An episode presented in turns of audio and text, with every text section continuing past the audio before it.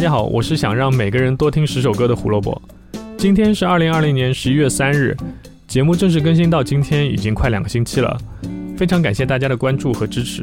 我们收到了很多听众的反馈和意见，我们会继续改进，也请持续关注我们的节目。好了，废话那么多，快点开始今天的胡说音乐历史吧。一九九五年十一月三日，宝丽金唱片发行陈慧娴录音室专辑《我不寂寞》，听清楚专辑名字哦，《我不寂寞》。你说一张专辑里面如果没有同名歌曲，很正常，对吧？不是每张专辑都会收录一首跟自己一模一样名字的歌在里面。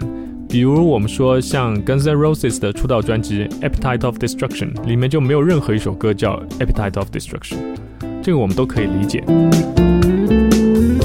但是陈慧娴的这张专辑叫《我不寂寞》，专辑的第一首歌叫《我寂寞》，这是什么鬼？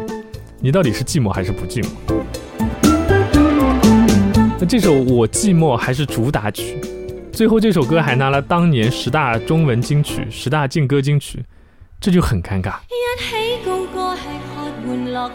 那就让我们听着这首来自陈慧娴专辑《我不寂寞》的《我寂寞》，哎，好绕口啊！来讲一讲这张专辑相关的故事吧。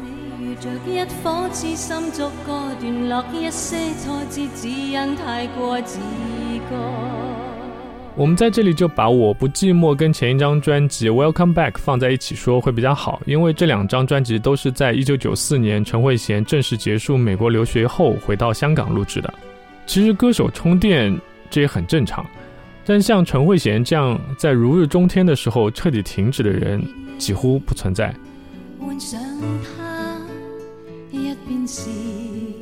什么叫如日中天呢？一九九零年，梅艳芳宣布不再领取任何音乐奖项，那就跟之前的谭咏麟跟张国荣是一样的。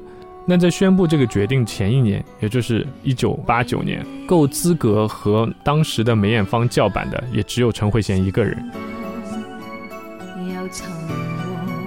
也就是在这一年，陈慧娴对宝丽金说：“对不起，我要去美国完成我的学业，因为我爸妈是这样要求的。”因为他的家教非常的严，父母要求所有的孩子都必须要完成大学的学业。我觉得宝丽金当时就快哭了，好不容易培养起一个可以打的，还特别能打的，那现在竟然没有攻城就要身退。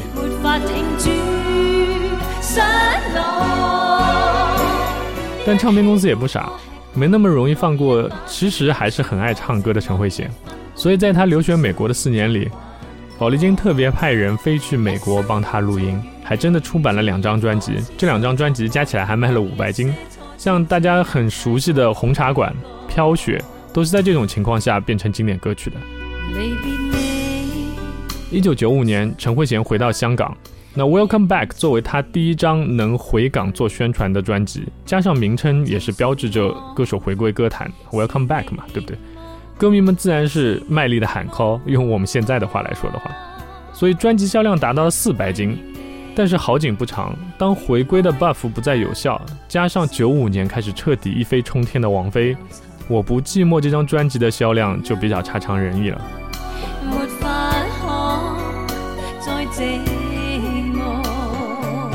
那一张专辑销量不好，会有很多很多的原因，我们在这里说一个。刨去前两张在法安利发行的专辑不谈，自从1986年签约宝丽金以后，陈慧娴专辑里翻唱的歌曲的比例就一直非常的高，高到什么程度呢？基本上没有低过百分之八十，也就是十首歌里有八首歌是翻唱歌曲。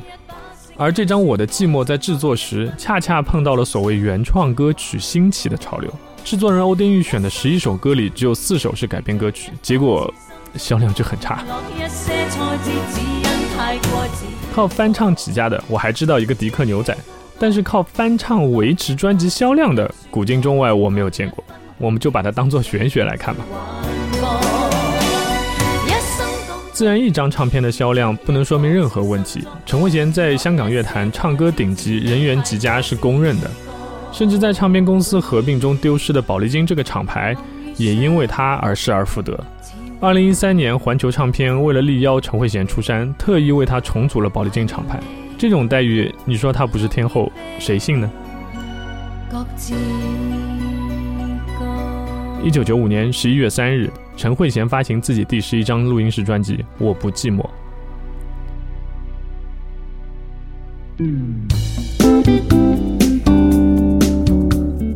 好了，今天的胡说音乐历史就讲到这边。关于宝丽金厂牌丢失的故事，以后到了时间我们再好好讲一讲。感兴趣的朋友可以继续关注我们的节目。胡说音乐历史，音乐让每天更重要。我是胡萝卜，明天见，拜拜。